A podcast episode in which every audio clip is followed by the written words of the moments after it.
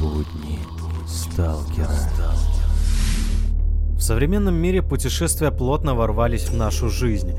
Доступность, интерес, желание познать мир заставляет оказываться человека в самых неожиданных местах планеты. От парящего солнца в пустынях Африки до заснеженной Финляндии. Каждый находит себе цель исследовать и познать те или иные страны, культуру, людей и быт – или вовсе провести отдых на песчаных морских берегах. Сегодня у меня в гостях белорусский любитель нестандартных путешествий, создатель авторского блога о путешествиях и проекта «Глубинка Бай», блогер Денис Блищ. Привет, Денис. Э, предлагаю начать наш разговор с небольшой статистики твоих путешествий. И самое главное, расскажи, как ты все-таки пришел к таким цифрам. Привет, Леша. Спасибо за вопрос, спасибо за возможность пообщаться на волнующую меня тему, интересную. Я думаю, как бы тебе тоже слежу немножко за, за твоей деятельностью, поэтому мы где-то рядом. Слушай, ну, на данный момент э, у меня получается, ну, где-то 33 страны, 289 городов и несколько сотен деревень, но я сейчас точно тебе не скажу, но их, наверное, около 400, я думаю. И речь идет только о белорусских деревнях, потому что это как бы связано с моим проектом «Белорусская глубинка», где я занимаюсь там каталогизацией белорусских сельских населенных пунктов, их э, съемкой и распространением фотографий там, в свободном режиме. Вот, когда это стало интересно, и почему, это, это как бы очень сложный вопрос. Мне кажется, что человек э, э, как бы рождается, наверное, с тягой к путешествиям. То есть есть люди, которым абсолютно все равно, надо им куда-то ехать. Для них это скорее там напряг и задача, чем, чем удовольствие. Вот. А есть те, кому не сидится на месте. Ну вот я отношусь ко вторым, поэтому, поэтому э, этот счетчик все время как-то растет. Но не считая как бы пандемии. Пандемия, конечно, очень сильно подкосила планы и возможности, к сожалению, уезжать хотя бы даже за границу, хотя бы даже в ближнее зарубежье. А, начал я ездить где-то, наверное, в студенчестве. Я думаю, что мне, наверное, было лет 18-19, когда я начал делать свои первые поездки. Я тогда очень сильно увлекался философией Антона Кротова про вольное путешествие, про автостоп. Автостоп я практически, кстати, не практиковал, но как бы пробовал немножко, но не очень сильно. Но он очень, очень продвигал возможность путешествовать на электричках с пересадками от э, в узлах, там, от одного узла к другому. И мне эта идея очень сильно зашла, и я достаточно много объездил именно электричками. То есть в какой-то момент Беларусь я покрыл именно так практически всю. Потом начал выезжать за границу ближайшую, это была Украина, Россия, тоже в основном поездами, пригородными локальными поездами, с долгими остановками, там, с прогулками и так далее. Ну, а дальняя граница, дальние там какие-то зарубежья, понятно, с, э, с возрастом э, больше стало возможностей финансовых, больше стало как бы свободного времени, наверное, в каком-то смысле я так организовал свою жизнь, что начал ездить очень далеко. И сейчас, ну, то есть, э, там, из континентов, на которых я не был, остался один, то Южная Америка, а все остальное, в общем-то, по большому счету я видел, хотя там Азию, там и, конечно, как бы фрагментарно. Там Китай был, был в Казахстане, в Средней Азии, э, в Южной Корее был, но, конечно, хочется еще. Много раз был в Америке, э, в Европе, в большей части стран. Ну, в общем, я думаю, что в каком-то смысле, как у всех, и в каком-то смысле, конечно, больше, чем другие. Слушай, ну тебя можно справедливо назвать белорусским Артемием Лебедем в плане путешествий. Что тебя привлекает все-таки в белорусской глубинке? Что заставляет просыпаться так рано утром, трястись на поезде, чтобы увидеть э, однотипное поселение? Во-первых, э, он куда более опытный и, э, скажем, с большим, с большим портфолио человек. И даже у меня нет планов там и возможности явно увидеть вообще все страны мира. Вот. Я там для себя какой-то составил список, типа, ну вот я хочу там где-то 100 стран, наверное, посмотреть в мире, мне этого достаточно. Мне не надо ехать в Сомали, мне не надо ехать в Южный Судан, мне это как бы абсолютно вообще не интересно. И галочку ставить только потому, что нужна галочка, ну это как бы не моя история. Вот. Но есть, да, есть кое-что как бы объединяющее в том смысле, что мне интересны детали, мне интересно уклад жизни людей, мне интересно, как организована их э, как бы сфера там общественная, культурная. То есть я практически равнодушен там каким-то достопримечательностям. Ну, как бы, конечно, я их смотрю. Конечно, мне есть очень вещи, которые очень нравятся. все понятно, я как бы живой человек. Но, тем не менее, если в городе нет ничего ценного с точки зрения там, среднестатистического туриста, то это не значит, что ничего не будет интересного мне, потому что я с большим удовольствием посмотрю типовой спальный район, особенно если он будет какого-то там необычного периода строительства, поэтому, ну, как бы вот в этом, в этом плане мне кайф. Там, мне кайф э, организация общественного транспорта, мне интересно передвигаться на, именно на общественном транспорте, потому что в этом есть какой-то элемент там, достижения, то есть какой-то, ну, какая-то там задача, как бы организовать свою логистику так, чтобы тебе было интересней. Нет, мне не тяжело трястись, мне не тяжело летать далеко, ездить на автобусах, на поездах. Понятно, что я тоже, конечно, устаю, но эта усталость такая скорее не психологическая, там, а больше такая чисто физическая. Но она проходит, потому что поспал, и все пройдет. Вот. Э, моя задача в том, не то чтобы я как бы вижу какую-то свою задачу там, или миссию, громких слов не хочется говорить, но если касается именно внутри Беларуси, то я поставил себе задачу отснять все относительно значимые населенные пункты страны. Вот. Их примерно, по моим подсчетам, в списке где-то 2500 штук. 2400, там, 2500. О чем речь? Речь это все города, их 115 в стране, я их все видел. Речь идет обо всех районных центрах. Не все районные центры города есть поселки городского типа. Все районные центры я тоже видел, их 118 штук. Затем речь идет о всех поселках городского типа, которые в принципе есть в стране.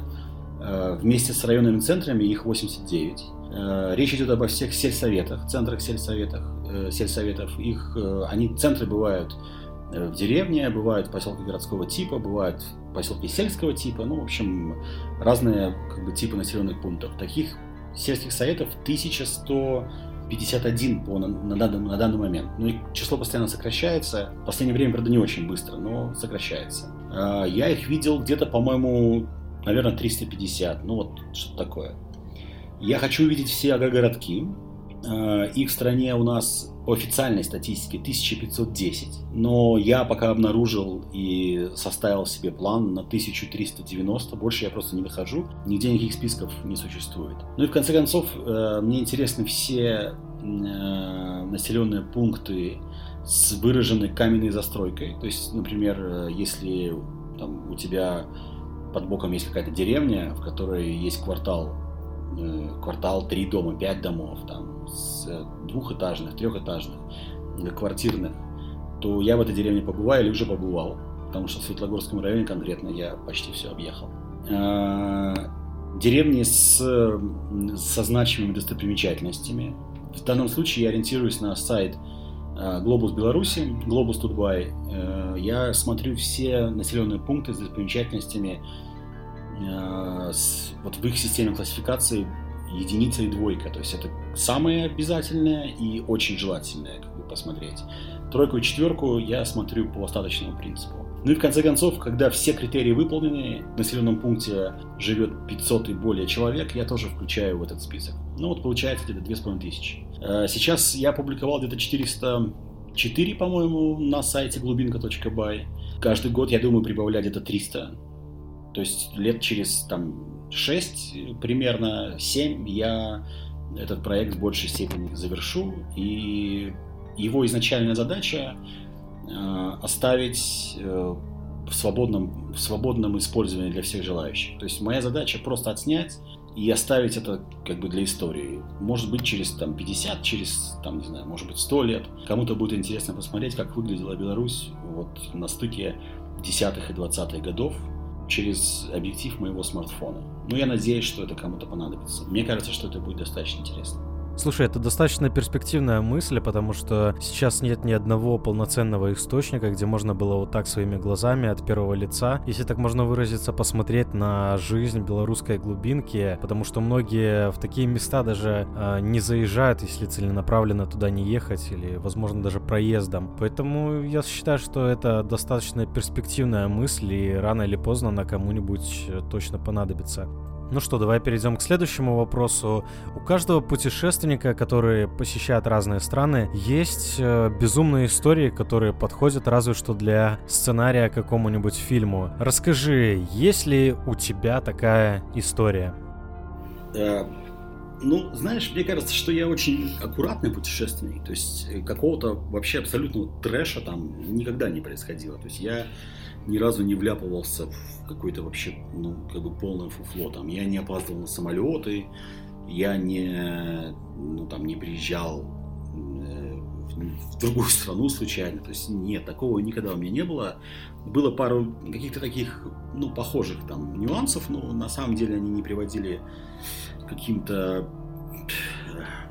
серьезным последствиям. Вот мне вспоминается один случай, который, ну, там реально так заставил меня немножко волноваться.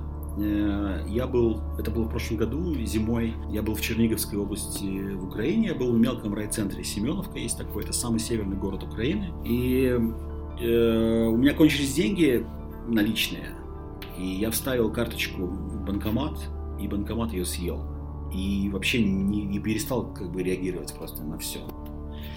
Это печальная история, потому что на самом деле по всяким там банковским нормам каким-то и так далее, достать эту карту быстро и вернуть ее тем более владельцу, это вообще длинная история. То есть не, это невозможно сделать. Э, рядом находилось отделение этого банка, я зашел в него, рассказал им свою историю, там все остались абсолютно равнодушны, как бы им было все равно.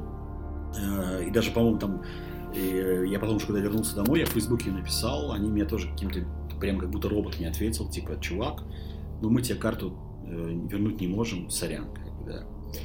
Вот, и оказалось, что как бы в заграничной поездке желательно иметь не одну карту в кошельке. Вообще абсолютно случайно у меня была карточка с собой. Я честно скажу, я никогда об этой такой ситуации вообще не думал, никогда не думал, что это может закончиться как-то печально.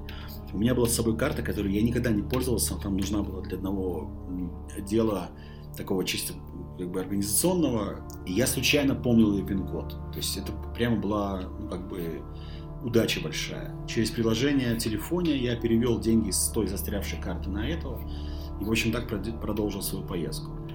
Я потом сидел, думал, ну как бы что бы я делал, если бы вот у меня ничего не было. У меня в кармане было 200 гривен, и хватило бы доехать до следующего места ночевки. Это была гостиница в райцентре, но она была не оплачена. То есть я вот в момент вот как бы доезда до гостиницы я уже был бы без денег, да. Я сидел, думал, я как бы реально не знал, что делать. Э, я начал думать, ну, наверное, можно сделать какой-то срочный перевод, там, типа Western Union. Его можно получить, там, в течение, бывает, наверное, достаточно быстро, если с большой комиссией.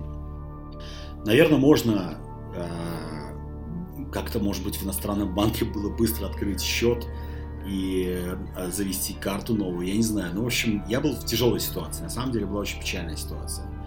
Ну, к счастью, вот так все обошлось. И это вроде пока все. Я надеюсь, что никаких таких вот э, поводов больше э, в похожем вопросе в интервью, там, в подкасте не придется отвечать на такой вопрос с какой-то безумной историей.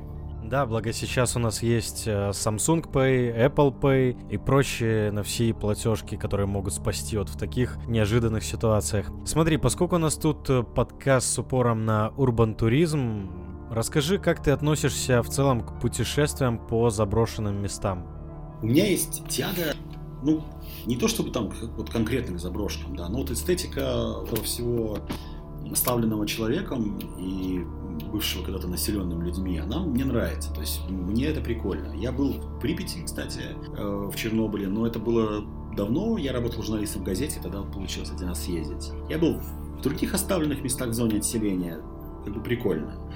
Э, если я вижу, там, с друзьями на велосипеде катаюсь по стране и вижу какую-то крупную заброшку, мы обычно останавливаемся, и если выглядит это безопасно, то мы с удовольствием там полазим, что-то посмотрим. Специально не поеду. Как бы я знаю, есть люди, которые готовы там ехать э, в, там, в Крым, смотреть на недостроенную атомную станцию. Нет, мне это настолько меня это как бы не прет. Вот, тем более в Крыму я объездил все железные дороги, поэтому мне там делать нечего. Я очень люблю железные дороги. Вот, ну эстетика нравится, как бы да, прикольная тема.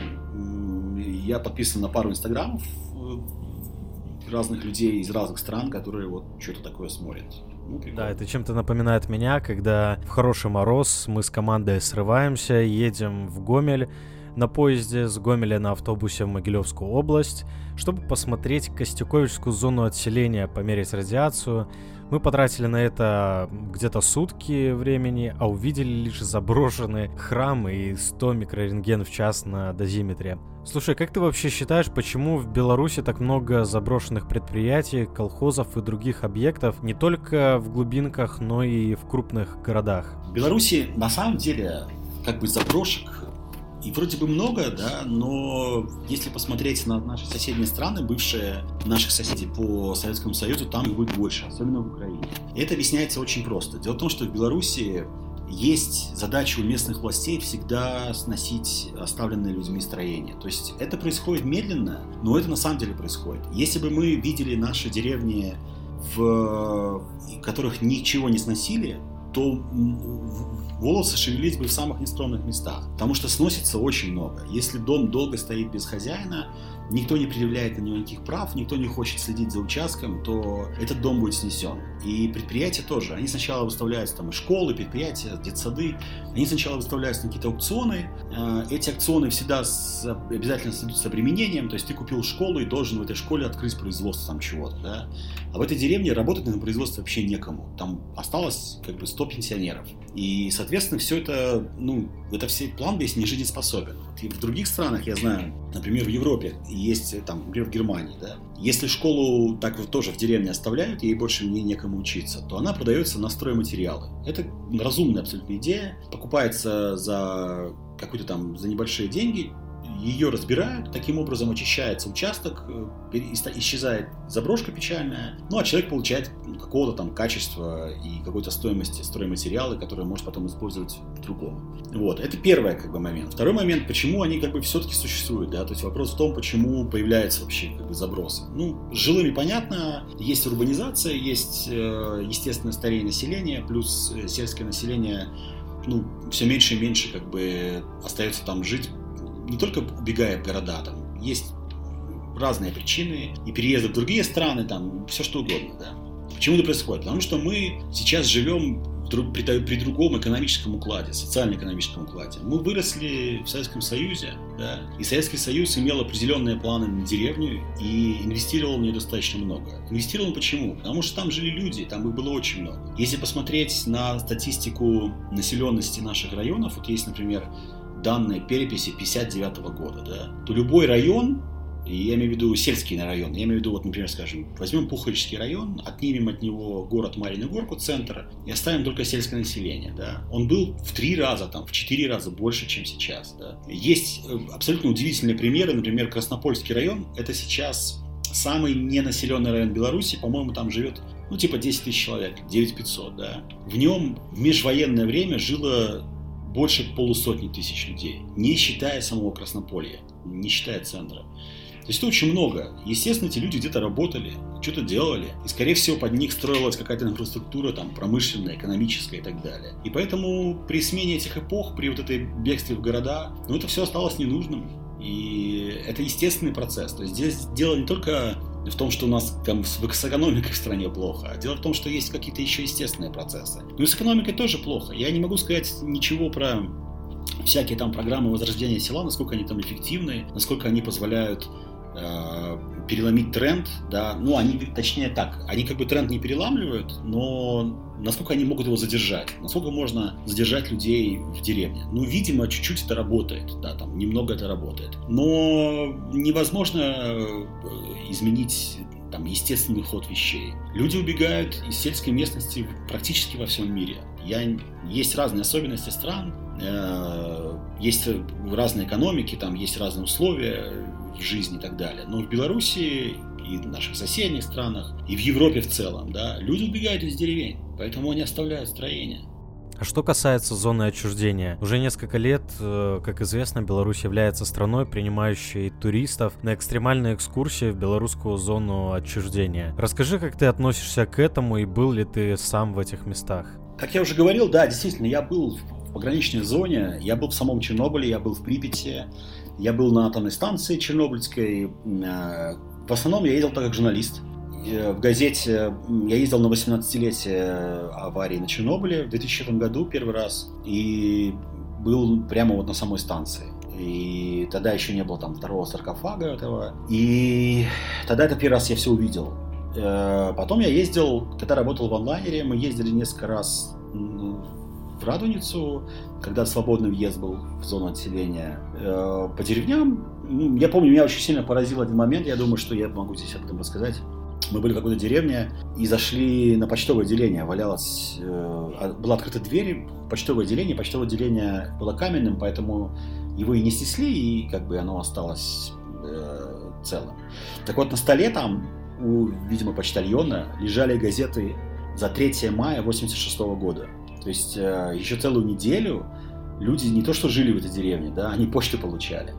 Как бы меня этот факт очень сильно поразил. Отношусь к этому нормально, потому что в любом случае территории, которые остались отселенными, их нужно как-то вовлекать. Ну, не в хозяйственный оборот, как бы, да, но какое-то какое использование должно быть. Тем более сейчас нельзя сказать, что там какая-то есть прям суровая опасность да, там, а, а, радиационного загрязнения. Нет, ну, мы все понимаем, что при должном там, контроле, при должной гигиене как бы проблем особых не будет. Поэтому окей, пусть люди приезжают, пусть посмотрят, что бывает, когда эти атомщики рукожопы управляют атомной станцией плохого проекта.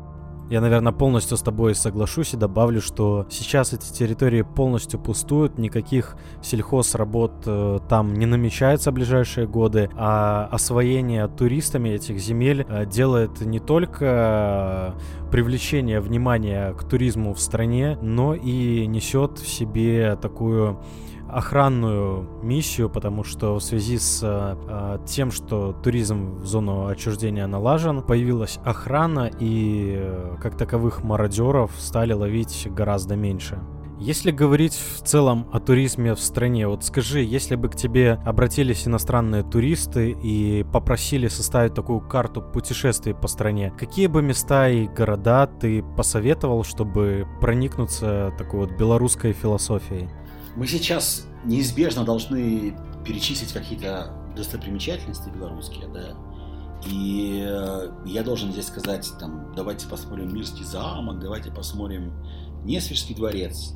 Это как бы очень классные места, и никаких нареканий вопросов у меня абсолютно к ним нет. Это классные места. Я думаю, что если у туриста есть желание увидеть, покажи мне топ of the top да, в стране, то, конечно, мы туда поедем. Ну, как бы я скажу, топ of the top это вот это. Там добавим, может быть, какие-нибудь Сынковичи там или еще что-то из таких удаленных там сельских местностей, но с очень классными достопримечательностями. Если у человека желание посмотреть, э, у него такие же вкусы, как у меня, то мы, наверное, больше посвятим времени Минску, потому что Минск очень интересный в плане такой вот советский урбанистский город, с э, интересными зданиями, интересными планировочными решениями. Поэтому я думаю, что больше мы здесь будем. Мне кажется, что мы должны будем съездить в Брест, в Брестскую крепость. А, я думаю, что мы должны съездить, скорее всего, наверное, в Витебск э, или Могилев, посмотреть на города, которые имели большое влияние всегда от нашего восточного соседа, они немножко другие. Ну, наверное, Гродно, хотя я думаю, что там, если, если турист европеец, то его Гродно не то, что не впечатлит, но он скажет, я это все уже видел где-то в другом месте. Если человек любит индастриал, то мы бы, наверное, сгоняли бы в Гомель, я бы его провел бы там по классным местам, где огромные вот эти развязки железнодорожные там и так далее. Это классные места. Если человеку интересно больше что-то такое этническое, больше сельское, то несколько полезских деревень э, на южном берегу Припяти, ну, я думаю, что обязательно тоже. То есть, ну, зависит от вкусов человека. Мне несколько раз приходилось там людей возить что-то, но они в основном вот слышат, что есть у нас есть Мирский замок. Ну, окей, Мирский замок классный, вопросов нет. Ты посетил э, столько много стран, городов, деревень. Расскажи, что тебя все-таки постоянно заставляет возвращаться домой, на родину, и не было ли мыслей переехать в какую-то другую страну? Ну, что заставляет? Ну, ну, как бы я здесь живу, потому что то есть у меня тут семья, дом, дела, там, родители. И это абсолютно нормально, как бы вернуться обратно.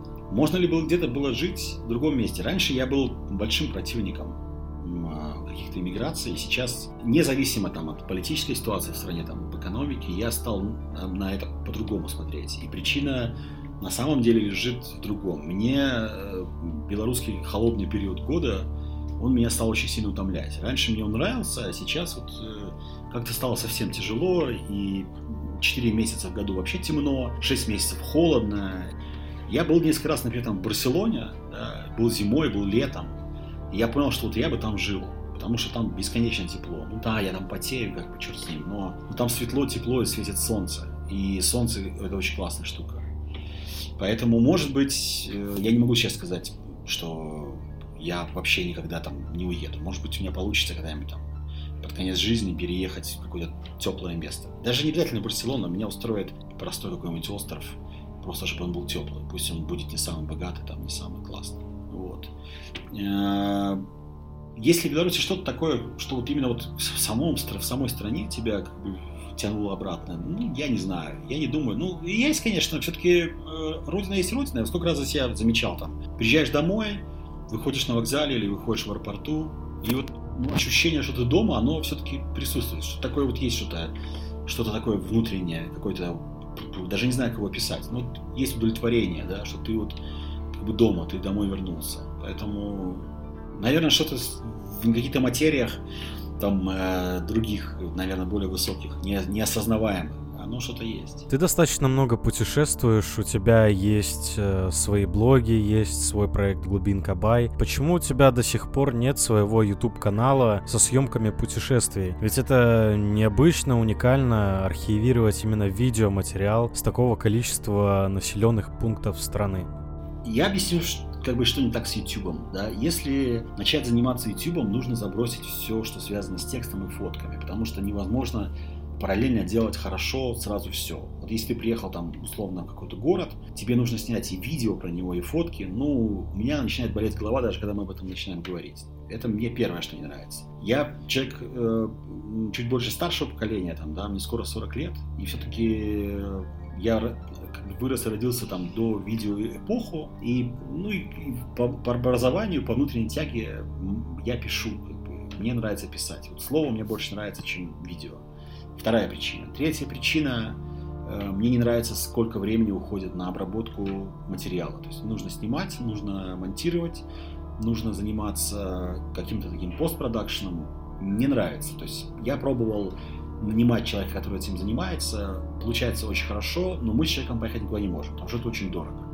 Соответственно, ну, как бы я пришел к выводу, что не мое. И четвертый момент, я не, я считаю, как минимум, да, там, я не фотогеничен, то есть я появляться в кадре и разговаривать, ну, мне не нравится, мне не нравится, как я выгляжу на экране, там, да, никогда к этому не стремился стать лучше, и какой есть, такой есть. Поэтому ну, потихоньку я пришел к выводу, что YouTube это не мое. Как минимум, пока.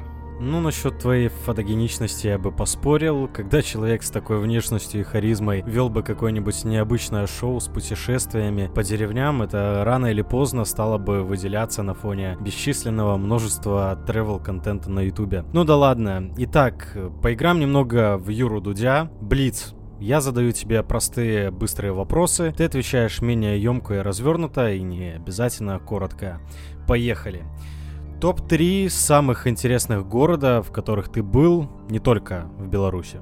Я бы зашел с другой стороны. Да, три города, в которые я точно хочу вернуться. Я сто процентов хочу вернуться в Нью-Йорк, хотя я был в нем пять раз, но там есть что посмотреть, это сто процентов.